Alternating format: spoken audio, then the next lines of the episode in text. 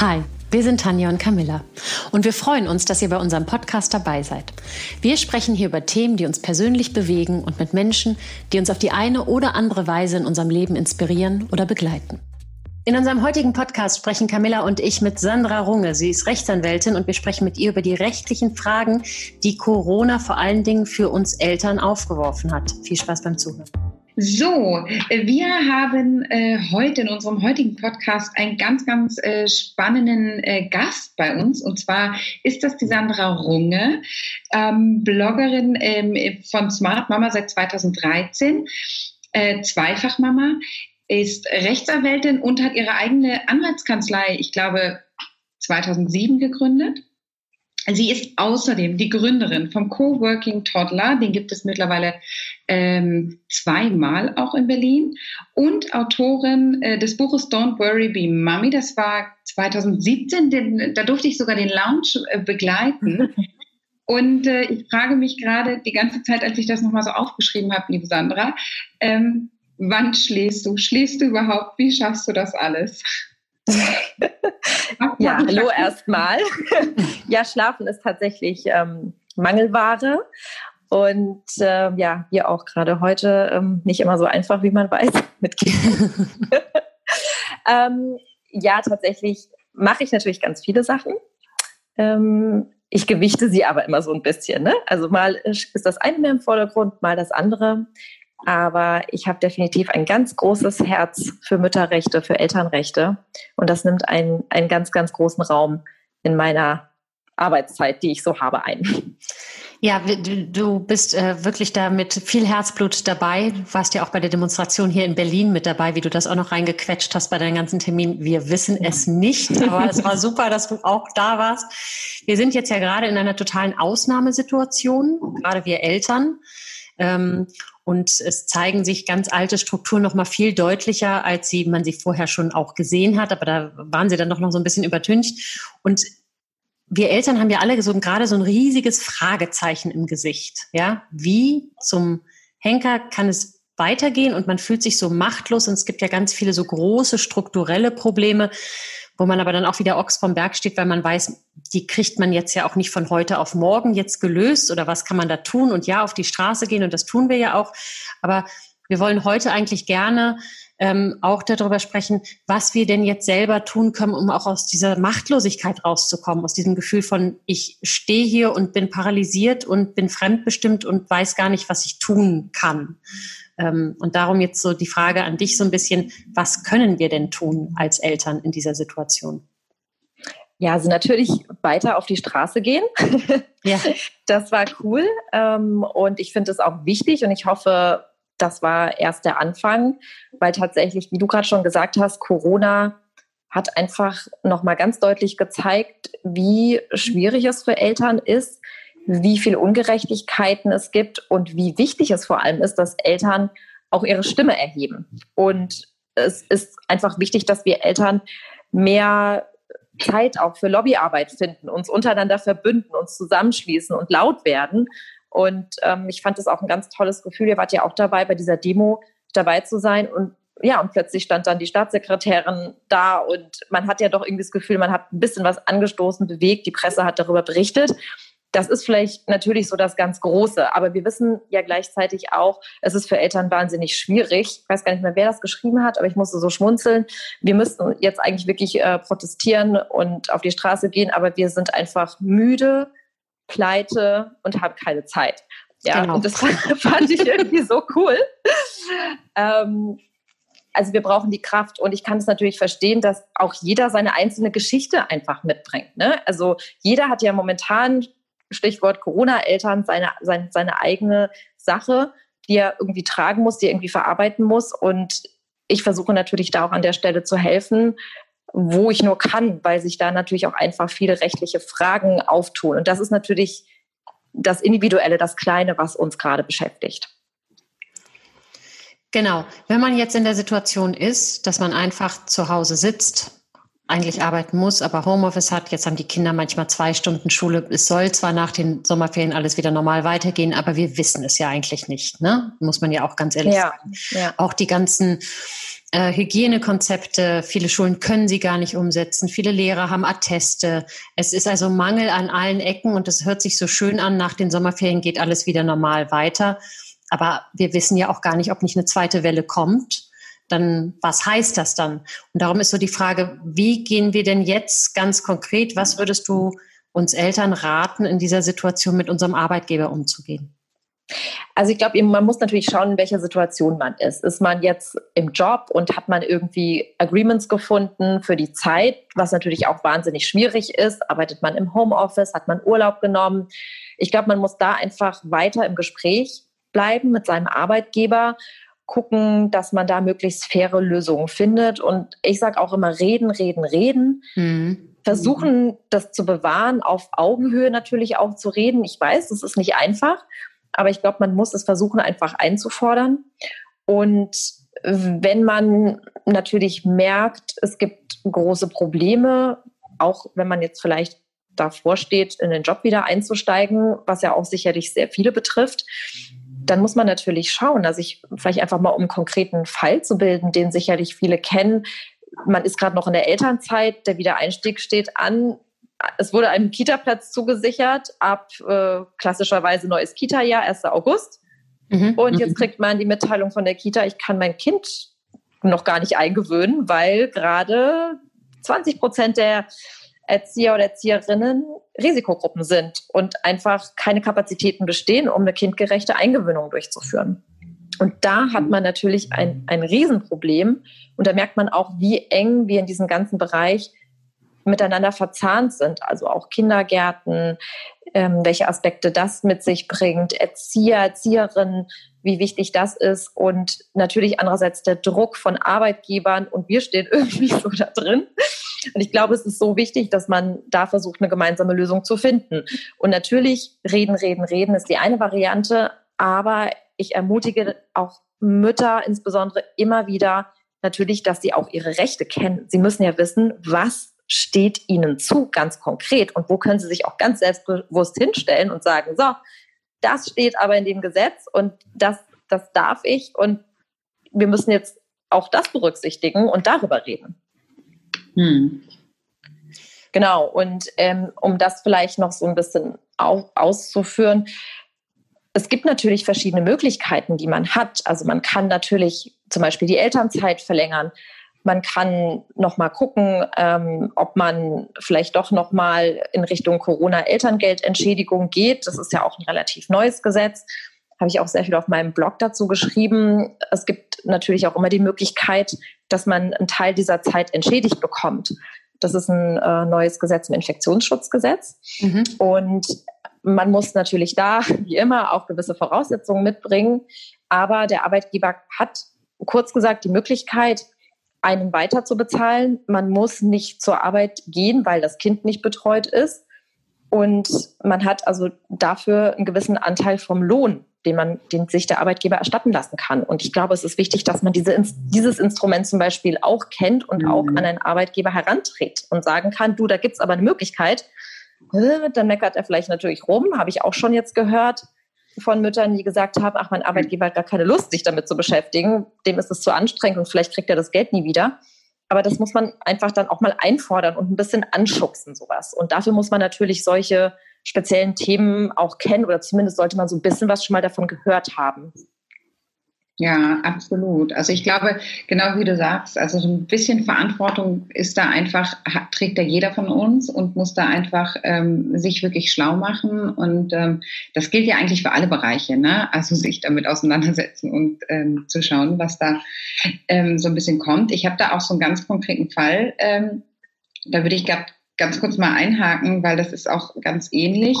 Ähm, das nicht aus der Elternzeit, aber das ist eine Freundin von mir, die in Süddeutschland, die ist Ärztin. Also es ist wirklich absurd, Sandra. Ich muss dir nur einmal erzählen, ja? Ja, mach die, das, bin neugierig. Ärztin Kommt auch äh, wirklich, ist schon wieder zurück, hatte lange Elternzeit, ist zurück eingestiegen mit zehn Stunden in der Woche, bis sie eine Betreuung hat. Zu der Zeit hat dann ähm, ihre Mutter die Betreuung übernommen von, dem, von der kleinen Tochter. Ähm, die ist aber Risikopatientin, das heißt, mit dem Corona-Shutdown war da kein Kontakt mehr möglich. Sie hatte aber keine alternative Betreuung. Ihr Mann ist auch Arzt ähm, in der Radiologie an der Uniklinik. Das heißt, gerade absolut beide eigentlich systemrelevant, aber ohne eine Eingewöhnung kann sie natürlich auch kein Kind abgeben und keine familiäre Betreuung lösen. Und ihr Arbeitgeber hat sie tatsächlich in die Kündigung gezwungen. Also es wäre entweder sie kündigt selber oder ähm, sie wird gekündigt, was natürlich in so einem Bereich und im Lebenslauf auch einfach nicht so gut ausschaut und ein bisschen schwierig ist. Da war natürlich die Überlegung, das auszufechten, aber am Ende, ähm, am Ende von hat sie halt wirklich ihre Stellung gekündigt und ist da raus und ist jetzt sozusagen gesperrt und im Nichts. Ähm, hätte leider auch als Ärzte das Problem, dass sozusagen der Staat äh, oder das System Recht hat, auf sie zuzugreifen was aber wiederum gleichzeitig, also auf ihre Arbeitskraft, man könnte sie also theoretisch eigentlich im Krankenhaus einsetzen. Sie hat aber immer noch keine Betreuung für ihr Kind. Und das ist natürlich, also da merkt man echt, an welchem kurzen Hebel man da als äh, Mutter und in dieser Corona-Situation sitzt und in welcher Gesellschaft wir uns auch wieder befinden. Das ist natürlich auch wieder ein Einzelfall und ich finde, das ist auch wieder diese Lupe, aber es ist halt wirklich diese Lupe, die zeigt, wir haben da ganz arge Probleme, die dringend auch langfristige und zukünftige Lösungen brauchen, oder? Ja, auf jeden Fall. Also das zeigt sehr gut auch die Drucksituation, weil ich finde, bis man wirklich eine Kündigung schreibt, seine Unterschrift runtersetzt, so ein Blatt Papier ausdruckt, ähm, ja. Also da muss ja schon wirklich einiges passieren. Und du hast ja auch schon ja. gesagt, man hat tatsächlich das Problem, vielleicht kurz nochmal so ein rechtlicher Aspekt, wenn man selber kündigt, dann hat man es ja. selber verschuldet, dass man keinen Arbeitsplatz mehr hat. Und dann mhm. passiert tatsächlich das, dass man eine Sperrzeit reingedrückt bekommt. Und das wirkt sich ja komplett auf die finanziellen Grundlagen aus. Und das ist eigentlich also wenn ich den Fall auf dem Tisch hätte, hätte ich das nochmal versucht, vielleicht irgendwie noch in eine andere Richtung irgendwie zu biegen. Also ich hätte auf jeden mhm. Fall mich mit der Agentur für Arbeit da nochmal angelegt, weil das so eine Druckkündigung natürlich ja. war. Ähm, mir fallen ja natürlich gleich 100 Sachen ein, aber also es, es, es zeigt sich sehr, sehr gut und man ist einfach in einem, einem riesengroßen Dilemma und generell äh, äh traurig, dass eigentlich der Staat in so einem Fall ja einspringen muss, um die finanzielle Grundlagen der Familie zu sichern, aber man mhm. einfach das nicht bekommt. Ja, und das, ja, das, das macht einen, ja, das ist furchtbar und das macht einen tatsächlich auch wirklich sprachlos natürlich in dem Moment. Also ich habe, wir haben auch äh, mit einer Mutter gesprochen, die ähm, sagte, ihr Arbeitgeber hat ihr nahegelegt, einfach unbezahlten Urlaub zu nehmen.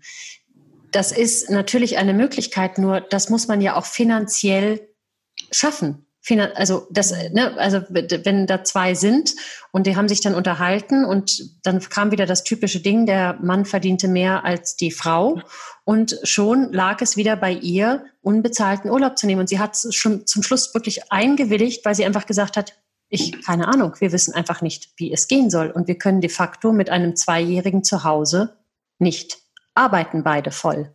Hm. Das ist natürlich tatsächlich absurd. Ne?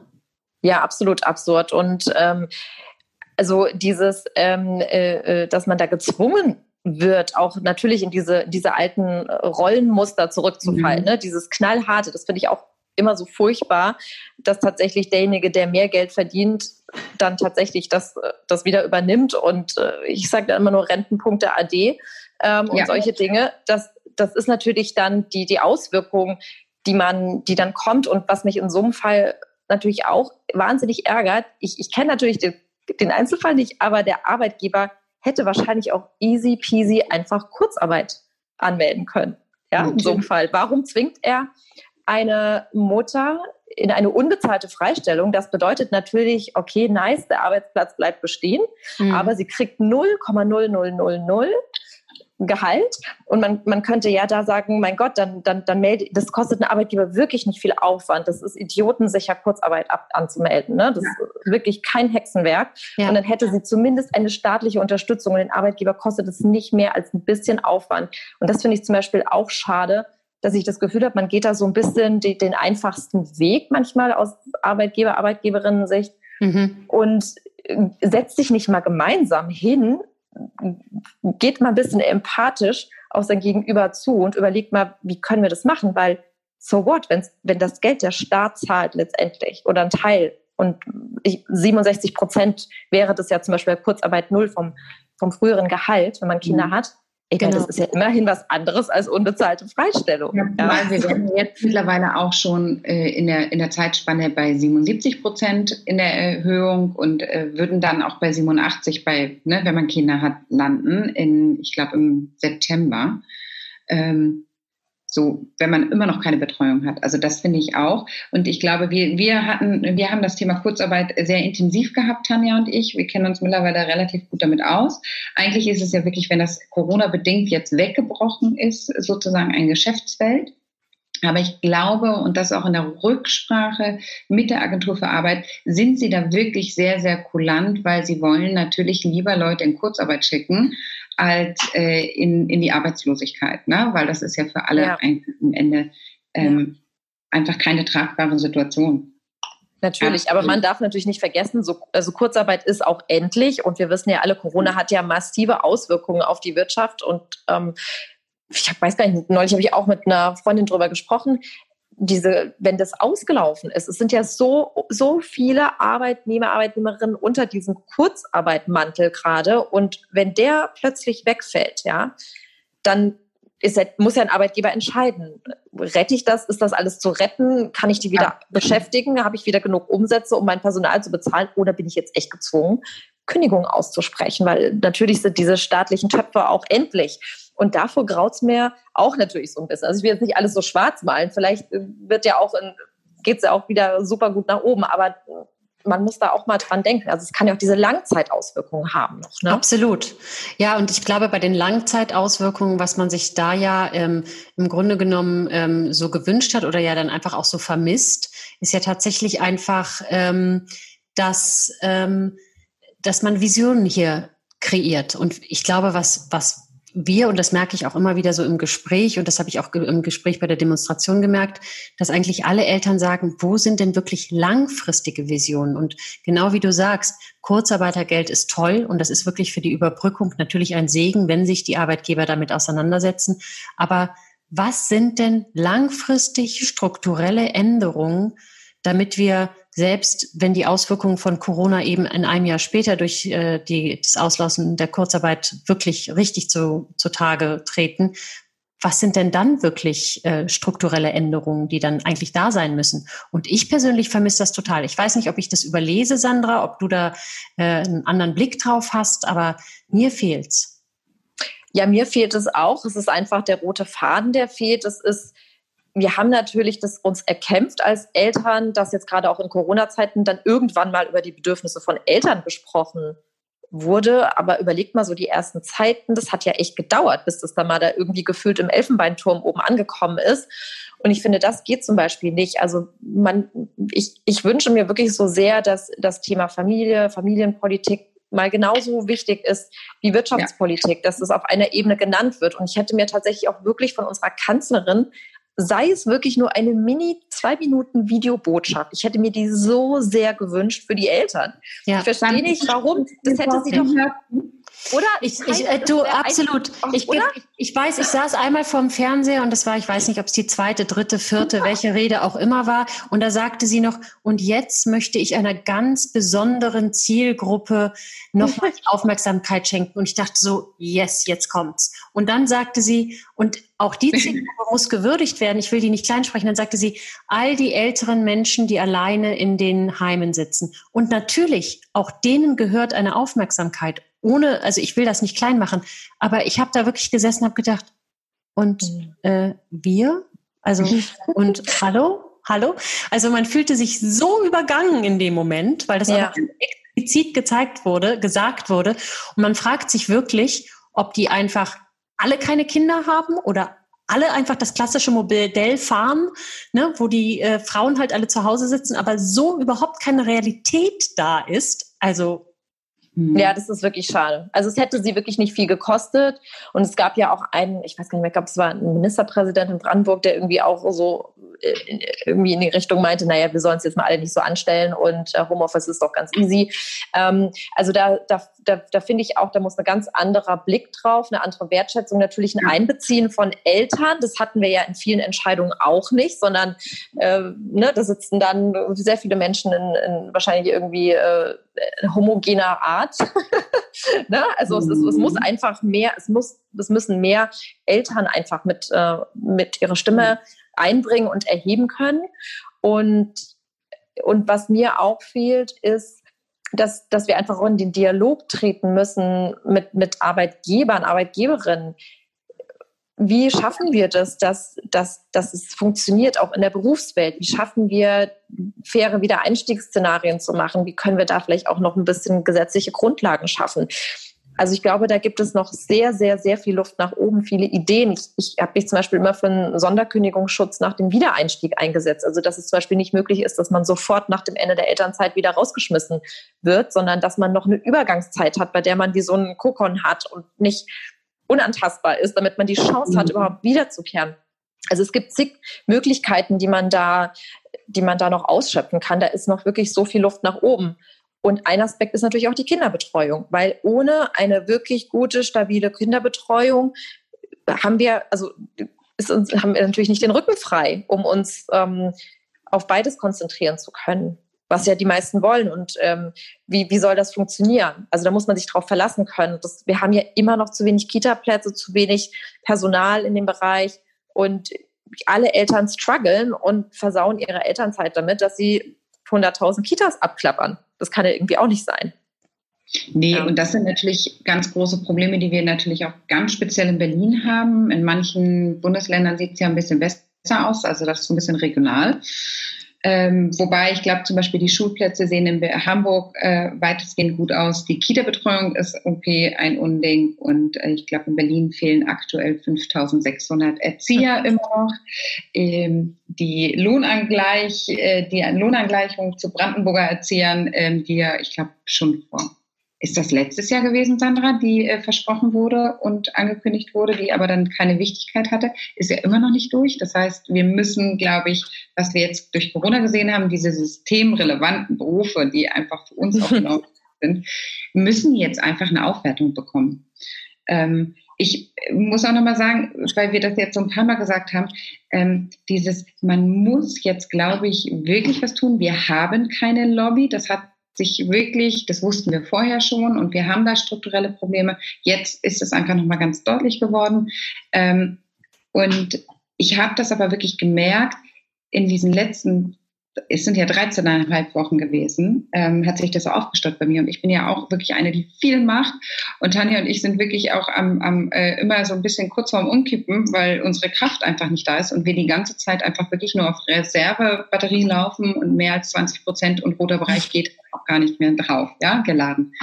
Aber ich habe das wirklich gemerkt, mit, mit dieser Demo, dass ich wirklich in so einem, auch in so einem Talk war und das war mit Politikerinnen und die gesagt haben, ja, es gibt uns, also es gibt Eltern auch äh, in den Gremien und im Senat, ja, aber wir sind nicht viele und das ist ein sehr männlich dominierter ähm, Senat jetzt beispielsweise in Berlin, die, wo die Entscheidungen getroffen werden, die aber einfach nicht die vor allem nicht die Frauen und die Mütter berücksichtigt werden. Und ich habe einfach nur gemerkt, ich warte wirklich schon ganz lange darauf. Ich sage immer, das geht nicht, das geht nicht, das geht nicht. Ich mecke und ich kann gut schimpfen. Wie Allerdings. Aber ich habe gemerkt, ich habe immer darauf gewartet, dass das jemand in die Hand nimmt. Und ähm, weil ich irgendwie dachte, das kann bestimmt irgendjemand besser als ich. Ähm, und jemand hat da, da sind tausend Leute, die mehr Ahnung haben als ich, definitiv. Ähm, aber es hat einfach nie jemand getan. Und das war wirklich das erste Mal, dass ich gesagt habe, okay, ich muss das jetzt irgendwie hier selbst in die Hand nehmen. Und ich kann nicht warten, dass irgendwie der weiße Ritter oder äh, die, ja, gibt was ist die weibliche Form von Ritter? Ritterlein jetzt so, so, ne, äh, ja, das Burgfräulein mich rettet. Aber dieses trotzdem die letzten Reserven, das ist jetzt einfach nur so von meiner Seite auch, weil du das ja auch gerade so angesprochen hast, dieser, dieser Aufruf. Wir müssen da jetzt wirklich was machen und wir müssen in diesen Dialog gehen. Ähm, und wir müssen unsere Stimme da wirklich erheben und äh, Gesicht zeigen, weil es wird sich einfach nichts verändern, wenn wir das nicht machen. Und ich glaube auch nicht daran, dass die Lösung ist, dass es alles über die Wirtschaft läuft und dann erst die Politik reagiert. Oder muss der Weg sein? Ja, also ich glaube, wir haben mehr Macht, wenn man das mal so sagen kann, als einem vielleicht bewusst ist, weil wir sind ja viele.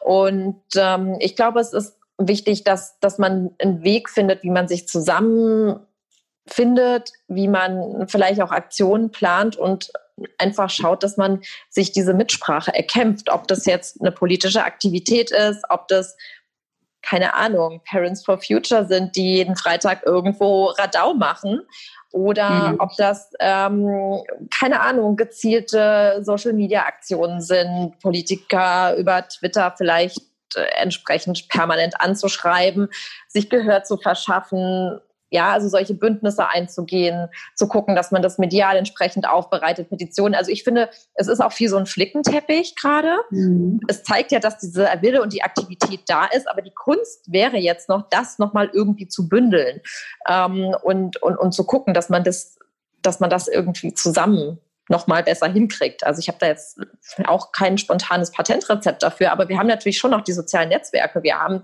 darüber viel Möglichkeiten. Und wir haben ja auch mhm. gesehen, was der Hashtag Corona-Eltern gemacht hat oder andere Dinge. Also es gibt ja wirklich viele Aktionen. Und ich glaube, das muss man vielleicht irgendwie mal zusammenbringen. Und ähm, aber ich kann dir total gut nachfühlen, Camilla, weil mir ging das auch ähnlich oder mir geht es auch manchmal ähnlich. Und äh, dann, dann hat man aber wieder diesen Struggle zu Hause und hat dann die Action hier mit den Kindern und ist irgendwie fix und fertig, weil man nicht gut geschlafen hat und dann doch da die Arbeit und dann und jetzt muss ich noch die Aktivistin sein. Ne? Das ist so, puh, es, es, es ist ja auch nicht so einfach, ja, weil das ist ja alles on top irgendwie noch, was man dann machen muss. Ja, ja ich bin auch an dem Tag dann, ich glaube, Nachmittag schlafen gegangen, weil ich nicht mehr konnte. Auf der anderen Seite ja. hat natürlich auch einen Adrenalinschub gegeben. Total. Ging mir ähm, auch so und eine Bestätigung und ein, ein so wahnsinnig gutes Gefühl, dass man irgendwie was erreicht hat und irgendwie was bewegt hat. Und, ähm, Aber das ist ja auch so, dass diese Machtlosigkeit, ne, die man ja immer so spürt, Camilla, die uns ja, wo wir ja auch so oft zusammensitzen und denken, so verdammt, was kann man denn jetzt tun? Und dann fühlt man sich wie angeklebt,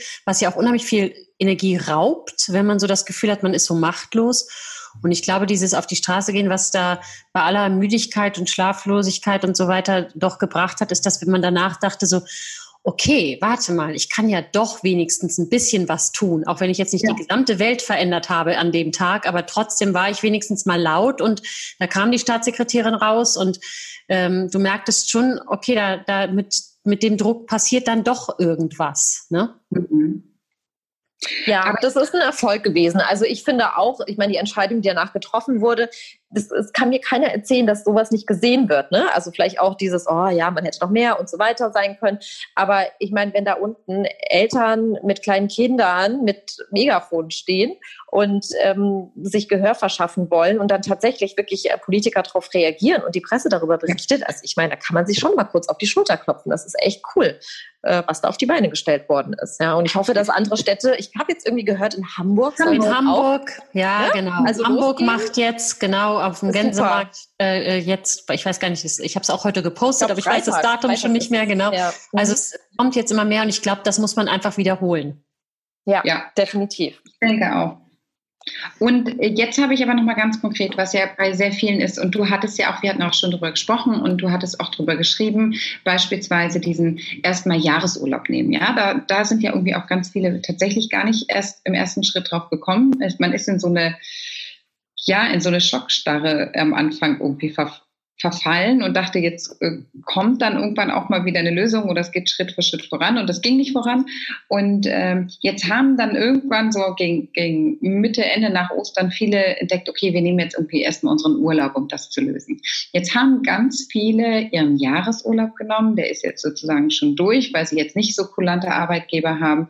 Ähm, jetzt kommen die Ferien. So, keine Betreuung was denn jetzt? Also was ist jetzt? Also es sind ja nicht nur die Sommerferien, selbst wenn man die noch irgendwie gebündelt bekommt, ja, mit Feriencamps oder Lösungen. Es kommen noch ganz viele Ferien im zweiten Halbjahr. Was können Eltern an dieser Stelle tun, wenn sie jetzt nicht Arbeitgeber haben, die da wirklich sehr kulant sind? Das ist eine super schwierige Frage, auch ein super wichtiger Aspekt. Tatsächlich ist es, ist es natürlich ein Drama eigentlich, wenn man, ja. ja wir wissen ja, wie es abläuft, ne? Da wird Druck ausgeübt, dann macht man das, man ist verunsichert. Aus Arbeitgebersicht ist es natürlich bequem, dass der Urlaub abgebummelt wurde. Mhm. Also ich, ich denke, klar, wieder, ich sage ja immer reden, reden, reden. Immer mhm. versuchen, wirklich mit dem Arbeitgeber nochmal zu sprechen, ob es noch irgendwelche Möglichkeiten gibt, Sonderurlaubstage zu bekommen oder ich meine, es ist klar, es, es, fehlt dann wieder an einer anderen Stelle, aber mir fällt zum Beispiel ein, durch, durch kluge Arbeitszeitmodelle vielleicht nicht sich noch ein bisschen ja. Urlaub oder Überstunden anzusparen. Ja, das ist natürlich jetzt auch nicht so easy, aber vielleicht, dass man doch jeden Tag vielleicht doch noch eine Stunde mehr arbeitet, um, um das dann sich, um später das dann abbummeln zu können oder dass man irgendwie Konten einführt oder die Arbeitszeit irgendwie nachholt und so versucht, so ein bisschen zu schieben. Das ist natürlich, hat nur einen gewissen Rahmen und unser Krafthaushalt ist ja auch begrenzt. Aber das, das kann natürlich eine Möglichkeit sein. Es ist immer eine Möglichkeit, unbezahlten Urlaub zu machen oder unbezahlte Freistellung. Das ist natürlich auch nicht so ganz optimal. Haben wir ja vorhin auch schon drüber gesprochen. Wäre auch eine Möglichkeit. Man kann natürlich noch mal schauen, ob, ob noch was da so in Richtung Elternzeit, Elterngeld geht, dass man vielleicht doch noch mal versucht, sich eine Auszeit zu nehmen. Muss man natürlich wieder checken, ob das Finanzielle dann passt. Ne? Aber ich habe mich ja eigentlich auch dafür eingesetzt, dass Eltern jetzt nochmal die Möglichkeit bekommen, vielleicht eine Sonderelternzeit anzumelden, nochmal eine bezahlte. Das haben sie natürlich leider nicht gemacht. Es gab jetzt diese Elternentschädigung. Ne? Ähm, aber das Problem ist, die Elternentschädigung, Corona-Elternentschädigung, die ich vorhin angesprochen habe, die wird ja absurderweise auch nicht während der Ferien gezahlt, ja, während der Schulferien. Aber die, über, nicht die Prämie für Eltern. Nee, das ist nicht die Prämie für Eltern. Es gibt ja eine sogenannte Corona-Elternentschädigung aus dem Infektionsschutzgesetz, aber die greift immer nur dann, wenn die Kita noch zu ist, pandemiebedingt. Mhm. Das war ähm, eine, also ist eine sehr, sehr neue gesetzliche Regelung, kann man auch gerne mal auf meinem Blog nachlesen. Und ja. ähm, das, was ich vorhin erzählt habe, was letztendlich der Arbeitgeber beantragen muss und dann wiedererstattet bekommt. Selbstständige müssen das selber beantragen beim Gesundheitsamt oder der zuständigen Behörde. Aber das hat den Haken, dass das in, für die Schul in den Schulferien, in den Sommerferien nicht, also für diese Zeit gilt diese Entschädigung nicht, ne? Weil du sprachst ja eben die Sommerferien an, ja? Ja. So. Und das ist halt auch absurd. Ähm, und deswegen, also ich, ich kann leider kein Patentrezept dafür euch dafür mitgeben, als es irgendwie zu versuchen, in der fairen Lösung mit dem Arbeitgeber zu regeln, was ich halt eben mhm. gerade angesprochen habe. Nochmal Freistellung, Urlaub, Überstundenabbau, Elternzeit vielleicht doch nochmal versuchen, gucken, ob vielleicht ist irgendwo noch die Möglichkeit, doch nochmal an Elterngeld ranzukommen. Also ich, vielleicht da auch nochmal einen kleinen Tipp an der Stelle, weil ich manchmal auch merke, hm, es ist noch doch noch nicht so ganz erschöpft manchmal. Ne? Bei größeren Kindern wird es schwieriger, ja. wenn man kleine Kinder hat, es gibt schon nochmal Eltern, bei denen ich merke, ach, die haben doch gar nicht ihren ganzen Anspruch. Ähm, Wie lange genau, kann man das mal äh, beantragen? Wie bitte? Wie lange? Wie lange? Ähm, naja, das ist natürlich wieder alles kompliziert. Also man, das normale Elterngeld, das Basiselterngeld kann man bis zu 14 Monate, wenn beide Elternteile beantragen, genau. kann man das nehmen. Und es gibt natürlich noch das äh, Elterngeld Plus, das ist quasi 50 Prozent vom Basiselterngeld. Das kann man theoretisch auch noch länger nach hinten schieben. Aber es gibt natürlich ein paar Spielregeln. Also das heißt, es müsste man prüfen, ob da noch was äh, möglich ist an der Stelle. Ja, aber ich jetzt mit einem dreijährigen Sohn, die äh, fast keine, also die nicht diese 14 Jahr, äh, Monate oder 12 jemals beansprucht habe, äh, könnte das jetzt aber auch nicht mehr machen, oder? das ist wahrscheinlich schon zu spät. Ja, das ist schwierig. Aber es wäre zum Beispiel auch schön gewesen, wenn der Gesetzgeber sich da mal Gedanken gemacht hätte oder gesagt hätte, für man hat noch mal die Möglichkeit, noch mal also Elternzeit kann man ja häufig noch nehmen, wenn man die 36 Monate nicht verbraucht hat, auch zum, bis zum achten Lebensjahr. Ja. Aber das heißt ja lange noch nicht, dass man da noch Elterngeld bekommt. Der Knackpunkt Was ist ja das Elterngeld. Aber auch echt eine fiese Geschichte ist. Ja, also es wäre natürlich schon schöner. Das ist ja immer die Problematik, dass es auseinanderfällt. Ne? Mhm. Elternzeit ja. und Elterngeld fallen auseinander und der Elterngeldanspruch ist einfach endlich. Und diese 300 Euro, die sie da jetzt beschlossen haben, ist natürlich auch ein Witz. Ja, also. ja. ja total. Man hat, also um jetzt einfach nochmal so, äh, wie du vorhin so sagtest, man empfiehlt so der rote Faden und es sind so Sachen immer nicht so ganz zu Ende gedacht, hat man das Gefühl. Ne? Also ja. das wird dann so gesagt, so ah, 300 Euro und dann denkt man so, ja, und dann, weil 300 Euro, also ich will das nicht mindern, 300 Euro, das ist und für manche Familien ja wirklich richtig viel Geld und es ist ja auch viel Geld, aber natürlich ist 300 Euro, wenn man das jetzt mal darauf rechnet, dass äh, Corona ja vielleicht einfach auch weitergeht, ist das natürlich nicht viel. Ne? Das ist ja genauso ein bisschen wie diese Krux, über die wir, äh, die du ja auch sehr schön beschrieben hast in deinem letzten Blogbeitrag, dass ähm, Mütter, die in die Kündigung oder in die Arbeitslosigkeit gehen, ich weiß jetzt nicht, ob es nur bei Selbstkündigung oder auch wenn sie gekündigt werden, wenn das passiert, dass sie ja, weil sie dem Arbeitsmarkt nicht zur Verfügung stehen, wegen fehlender Kinderbetreuung, tatsächlich ja kein Arbeitslosengeld kriegen. Und auch das ja. denkt ja. man ja, wo wird denn da zu Ende gedacht? Kannst du dazu auch noch mal ganz kurz was sagen? Ähm, weil das ja. war wirklich was, weil Camilla wollte mir das nicht glauben. Ich habe gesagt, doch, das steht, und sie hat gesagt, nein, das stimmt nicht. Habe ich gesagt, Camilla, doch, das stimmt mhm. wirklich. Aber es ist so absurd, dass sie wirklich sagte, das kann gar nicht sein. Das Nein, kann nicht sein. Ich mal nachhaken. Ich möchte das noch mal erklärt bekommen, weil das macht mich wütend, wenn ich das höre. Ja. Wirklich. Unfassbar ja. wütend. Ja, das ist, es ist tatsächlich eine, also auch so, so ein typisches hochgeplopptes Corona-Problem, weil es aufgrund dieser, des Wegfalls der Kinderbetreuung einfach so hoch gekommen ist. Und ich habe auch irgendwie, ich weiß auch nicht, ich saß irgendwie auch an meinem Schreibtisch und habe darüber nachgedacht und über Folgen von irgendwelchen Fällen, da ist mir das plötzlich eingefallen, weil ich kenne das aus vergleichbaren Fällen, ähm, wenn man einfach keinen Kita-Platz hat ne? und ähm, aber eigentlich irgendwie schon arbeiten möchte oder dann sich arbeitslos melden möchte, dann hat man da häufig auch die Problematik. Ähm, aber da ist es tatsächlich so, wenn man, wenn man, es kann ja auch passieren, dass einem gekündigt wird in dieser Zeit jetzt gerade. Es kann ja schnell gehen. Und dann geht man natürlich als erstes zum Arbeitsamt. Und streng genommen steht einem dieser Anspruch auf Arbeitslosengeld nur dann zu, wenn man dem Arbeitsmarkt zur Verfügung steht. Und das bedeutet, wenn man die Möglichkeit hat, arbeiten zu gehen. Und die Möglichkeit hat man ja grundsätzlich auch nur dann, wenn die Kinder betreut sind. Und wenn aber die Kita zu ist aufgrund einer Pandemie oder weil zu wenig Personal für die Eingewöhnung da ist, dann kann sich natürlich ein, ein Arbeitsamt hinstellen und streng sagen, äh, wo ist denn deine Kinderbetreuung? Warum soll ich, du stehst doch gar nicht dem Arbeitsmarkt zur Verfügung. Wenn ich dich morgen anrufe und sage, da ist der tolle Job, bei dem du dich jetzt bitte mal vorstellst, dann wirst du mir doch sagen, kann ich nicht, ich muss mich um mein Kind kümmern. Und deshalb, warum soll ich dir da jetzt Arbeitslosengeld zahlen? Das ist so ein bisschen der, der gesetzliche Gedanke, der dahinter steckt. Und ähm, das, das ist natürlich ein Teufelskreis, weil das ist dieses nicht können, aber wollen.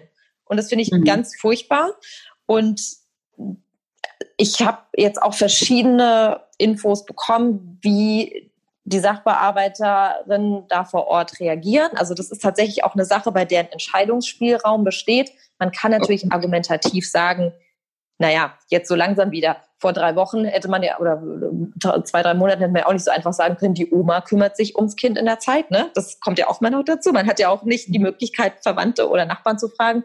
Aber man kann natürlich schon auch gucken, es muss ja Betreuung nicht immer Kita sein. Also man kann natürlich da auch bei einem Arbeitsamt argumentieren und sagen, ja, ich mein Kind ist betreut, weil wenn es drauf ankommt, passt der oder der auf das Kind auf. Ne? Also man kann da natürlich auch ein bisschen schauen, dass man da eine gute Begründung findet, aber nicht jeder akzeptiert das. Ja, und mhm. ähm, ich, ich kenne Fälle, da war das so, dass, dass man sich, dass man das nachweisen musste, dass man eine Kinderbetreuung hat. Ja. Okay. Und ähm, das ist halt wirklich schrecklich. Und ich warte wirklich auf den Fall und am liebsten würde ich das mal durchklagen. Also wenn das wirklich passiert. Ja, also wenn jetzt jemand zuhört und dem, dem passiert ist, dass die Agentur für Arbeit das Arbeitslosengeld mit einem schönen schriftlichen Bescheid ablehnt, dann bitte zu mir. ich würde das echt gern mal, ich würde das gern mal, würde das gern mal wirklich ausfechten, weil ich finde das auch, das kann einfach nicht sein. Ja. Da, da, bringt man wirklich Menschen in eine, in eine solche Bedrulle und Notlage, wo ja, wo man ja gar nichts mehr tun kann. Also das ist ja wirklich, äh, ja, da, ja. da fällt einem wirklich nichts mehr zu ein. Nee, fällt einem nicht. Und das ist, ähm, und ich, ich, ich habe auch noch nie jemand gehört, der sich da mal Gedanken drüber gemacht hat. Und das, ähm, das, das finde ich einfach nicht gut. Also man muss ja, muss ja zu Ende denken, was passiert denn jetzt einfach mit den Leuten und was hat diese Pandemie und, und, und wie kann man einfach diejenigen, die wirklich Unterstützung brauchen, dazu zählen einfach auch die Eltern, ja. Also wieso macht sich da keiner richtig Gedanken und findet da Auffang Möglichkeiten. Ich hätte es wirklich mhm. gut gefunden, wenn Sie gesagt hätten, es gibt eine Sonderelternzeit, eine bezahlte zum Beispiel oder sowas. Ja? Absolut. Total. Da hätten sich, glaube ich, auch viele wirklich äh, mit entspannen können. Ich meine, es gab ja auch durchaus große Visionen immer ähm, Richtung irgendwie Grundeinkommen, das Bedingungslose mhm. und sonst was. Es gab ja ganz viele Gedankengänge, wo man gedacht hat, ja, vielleicht bringt das ja auch so eine ganz grundsätzliche Änderung mal rein in dieses, in das ganze, in, in unsere Gesellschaft, ja. Aber ähm, ich muss sagen, äh, nach den vier Monaten Corona, ich bin da relativ enttäuscht und auch ernüchtert, wie wenig dann doch wiederum passiert ist und wie wenig dann die Krise auch als Chance genutzt wurde. Ja, ja, du, du hast es ja auch vorhin nochmal angesprochen mit den systemrelevanten Berufen. Ne? Da bin ich auch mal gespannt, was bleibt denn davon? Mhm. Also, äh, ne, jetzt, äh, wir haben geklatscht und wir sind vor die Tür gegangen und haben uns bedankt. Ne? Dankbar, ja. dass der, der, der überhaupt noch jemand an der Supermarktkasse sitzt und mhm. uns irgendwas verkauft und dass die Müllabfuhr kommt und die Feuerwehr bereit ist. Und ähm, ich äh, hoffe sehr, natürlich auch Lehrer, Erzieher, als Ärzte, Pfleger, also das das ist ja wirklich lang, diese Liste. Und ähm, ich, ich hoffe wirklich auch, dass das nicht so schnell verpufft, dass wir uns einfach daran erinnern, noch lange, wie wichtig das ist, dass es überhaupt am Laufen geblieben Absolut. ist. Ne? Absolut. Also, und ja. das ist schon, also ich mich erinnere, wie ich hier durch die leeren Straßen gefahren bin. Ja. Und, aber es hat trotzdem funktioniert. Ne? Also Lockdown hat ja mit den Grundbedürfnissen funktioniert. Und diese, diese systemrelevanten Berufe, die haben wir aber alle sehr stiefmütterlich behandelt in, in den letzten Jahren. Das ist einfach, das kann einfach auch nicht sein. Ja.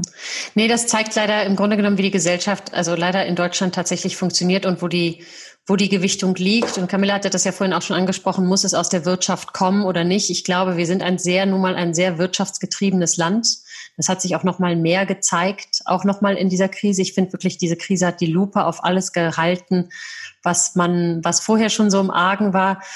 Und ich glaube tatsächlich, man braucht doch auch die Wirtschaft da an der Seite, weil erst wenn das Geld irgendwo fehlt oder bestimmte Sachen nicht mehr funktionieren, bewegt man sich auch oder bewegt sich auch was in der, der Politik. Ähm, um jetzt aber hier nicht so mit einem totalen Downer zu enden, weil ich glaube, sonst, sonst weinen wir jetzt hier alle zum Abschluss. Ich glaube wirklich, die, die äh, gute Nachricht oder das, was, was Camilla und ich und wir auch du wirklich gemerkt haben, dieses sich zusammentun und wirklich die Stimme zu erheben. Wirklich trotz aller Müdigkeit zu gucken, wo kann man denn rausgehen und wo kann man denn sich aktiv beteiligen und es wird dann doch irgendwie gehört, auch wenn es vielleicht ein bisschen länger dauert. Aber ich glaube tatsächlich, das ist unsere einzige Möglichkeit und die müssen wir einfach auch nutzen. Ja, absolut. Du hast ja vorhin gesagt, Adrenalinkick, das ist wirklich so. Also ich rate wirklich jedem, der zuhört, einfach mal zu einer Demo zu gehen, mhm. Kinder einpacken, Oma einpacken, Partner einpacken, alle mitnehmen, da mal hingehen.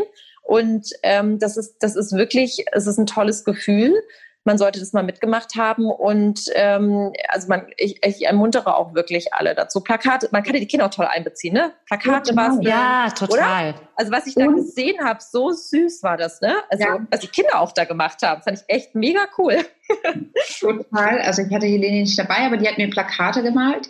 Aber ähm, tatsächlich, ich möchte dann, fände es auch super toll als Arbeitgeber, ähm, für so wichtige Demos und so wichtige Dinge einfach mal die Mitarbeiter auch rauszuschicken. Ja. ja, das stimmt. Das ist natürlich, es ist natürlich auch immer wichtig, den, den guten Zeitpunkt zu wählen für sowas. Ne? Und ja. ähm, mein Dienstagmorgen um halb zehn war ja. nicht so gut.